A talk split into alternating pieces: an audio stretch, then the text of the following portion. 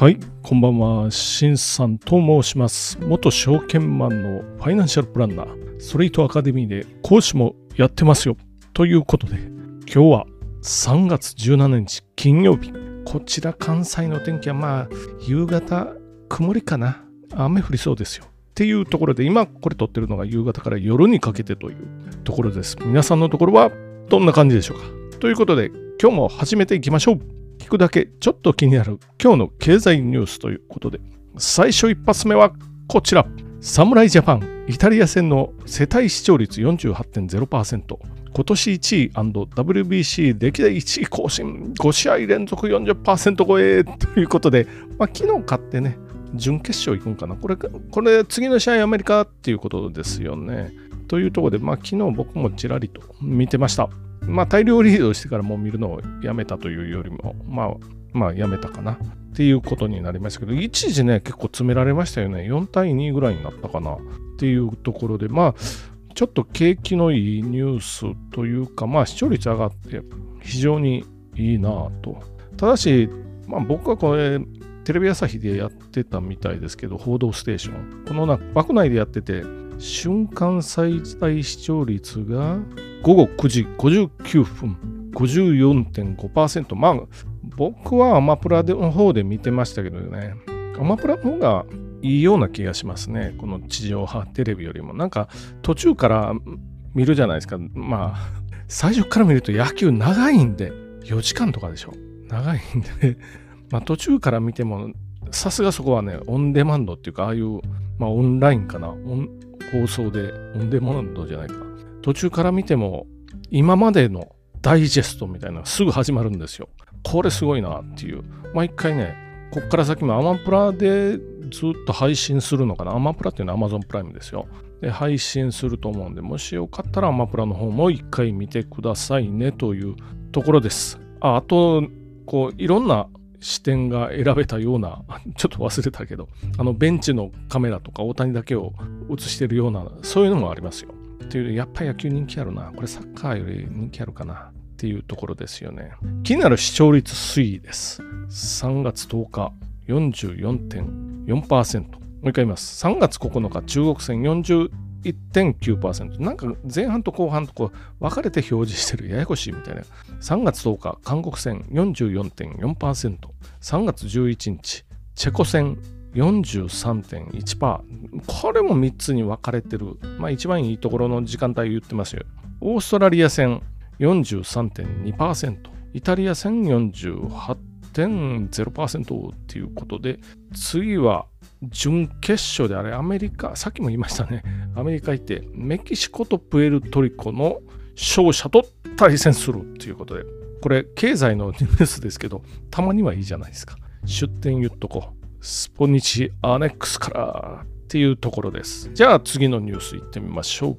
新電力会社グランデータ高額請求で苦情相次ぐ月13万円超も会社は燃料費調整を変更して謝罪まあ謝罪するんかなあちょっと読んでみましょう新電力会社グランデータ東京都豊島区から高額な電気代を請求されたとツイッターで苦情が相次いでいる続けますグランデータは高額請求の事実を公式サイトで認め、燃料費調整の制度を変えたと発表していたが、2023年3月16日に改めて説明して謝罪した。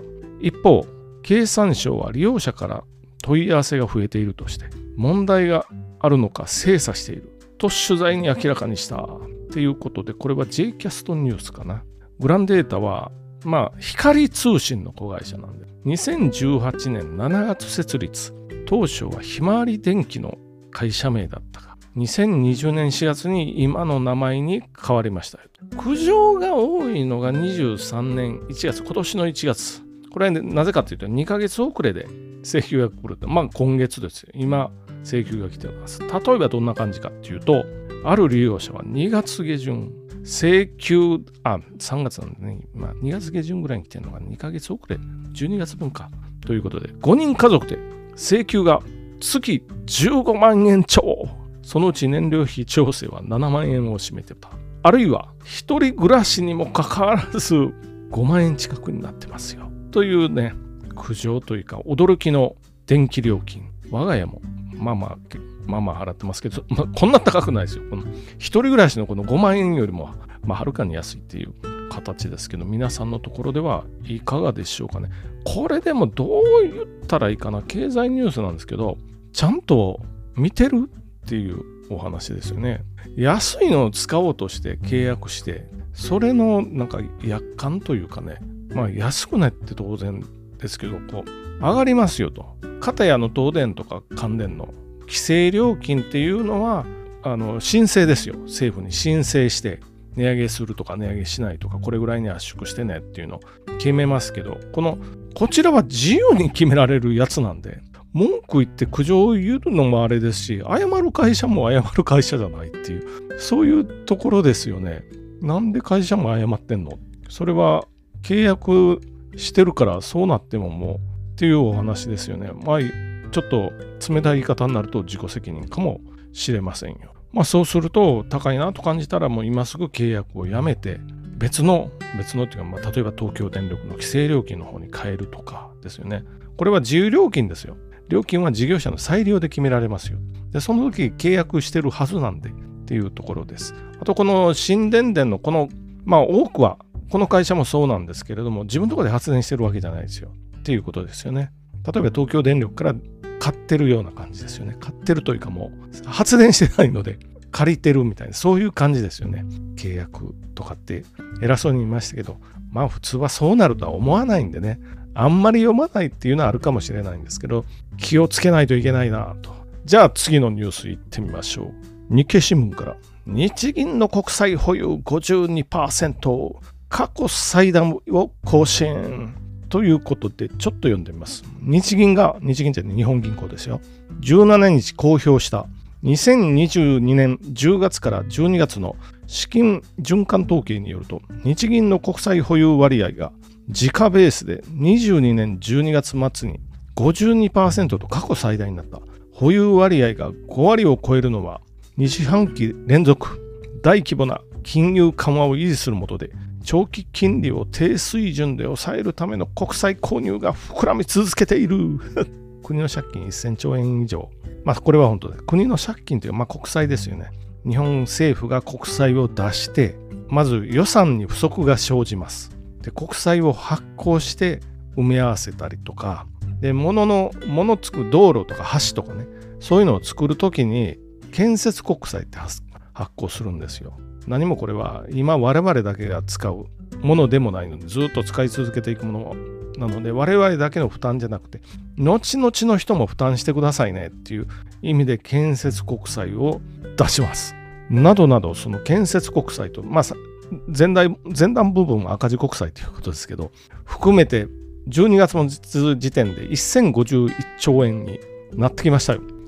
まあこれが国の借金1000兆円超えてますよっていう、まあ、元になるようなお話なんですけれどもそのうちの半分以上は実は日銀が持ってます。546兆円ということでさっぴくと500兆円ぐらいかな GDP ぐらいになってきますけどまあでもね本当は日銀がかかっててもこれは返さないといけないお金な勝手にあの返さないとかできないんでただしあのいつまでも借り続けるとかって借り換え借り換えとかっていうのはできますけど、まあ、これが日本の場合半分強になってきてますよ。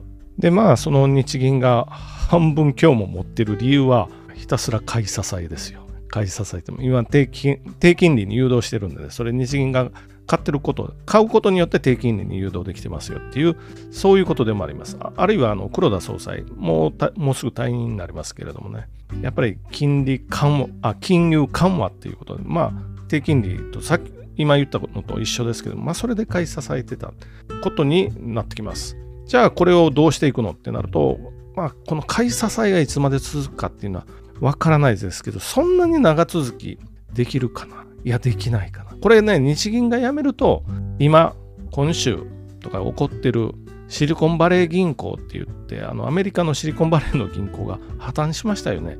あれと同じようなことが地方銀行のどこかに起こるんじゃないかというふうにちょっとささやかれてるので、それ今急には外せないですよ。っていうのはあるかもしれないです。で、このニュースに加えて家計の金融資産の統計も言われてます。言われてるっていうか、統計の発表ありました。家計の金融資産は前年同期比で0.4%増の2023兆円と過去最高になった。まあ冬のボーナスが入ったところで、ね、それそれも反映してっていうことですけれどもね、内訳では現預金が最も多くて2.1%の1116兆円。ほぼこの国債の発行残高ぐらいのものがありますよ。ついで保険年金とかですよね。これも530兆円を超えてますよ。ということで、まあ投資が少ないなっていう気はしますけどね。これは数日前のニュースにあったかな。っていうような、金融資産は2000兆円、半分以上の1100兆円は現預金というところになってます。投資ができる人はした方がいいかもしれないですけどね。まあそこらはもう好き好きなんで。というまあ日本のこのあまりにも預貯金現金に偏ってるんじゃないかって言われてるようなこの数字そのまんまになってますよねっていうところでまとめにいってみましょうまず1個目 WBC の視聴率もう48%とかですよすごいですよねこれアメリカに行って準決勝アメリカでやるんですけど午前中どうなるかなっていう感じですよね。まあ、地上波よりもアマプロの方が、あ、特にね、仕事中とかの人は外に行ってスマホで見れますよ。あ、別に僕はアマプラの回し物ではないんですけど、なので、こう視聴、昔と比べたら変わったかな。昔はなんかね、それこそ電気屋のテレビの前とかね、そういうとこで見てましたよね、平日の昼間とか。まあ、スマホで見れますよ。っていうところになってきます。なってくるでしょう。2つ目、光通信傘下の新電気会社の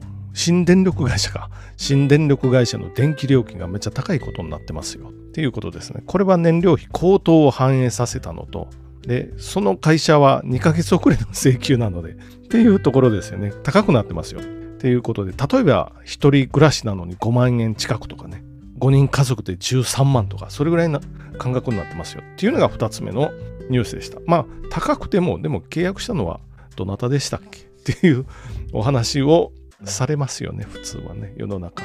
ということが2つ目です。で、3つ目のニュース。日銀の、日銀というのは日本銀行の国債の保有がもう半分を超えてますよ。1000兆円、あの、いわゆる国の借金が1000兆円超えてますけど、半分は日銀が持ってますよ。っていう、そういうお話だ。ついでに、家計の金融資産の統計も発表されてて、2000兆円を超えてますよっていうことでね、まあ、一家、一家に直すと、いくらみたいなそれ、それぐらいになってますよ。2000兆円ですからね。っていうような数字で、あ、2000兆円は過去最高です。っていう、この3つのニュースでした。では、今日もご清聴ありがとうございました。じゃあまた明日よろしくお願いします。失礼します。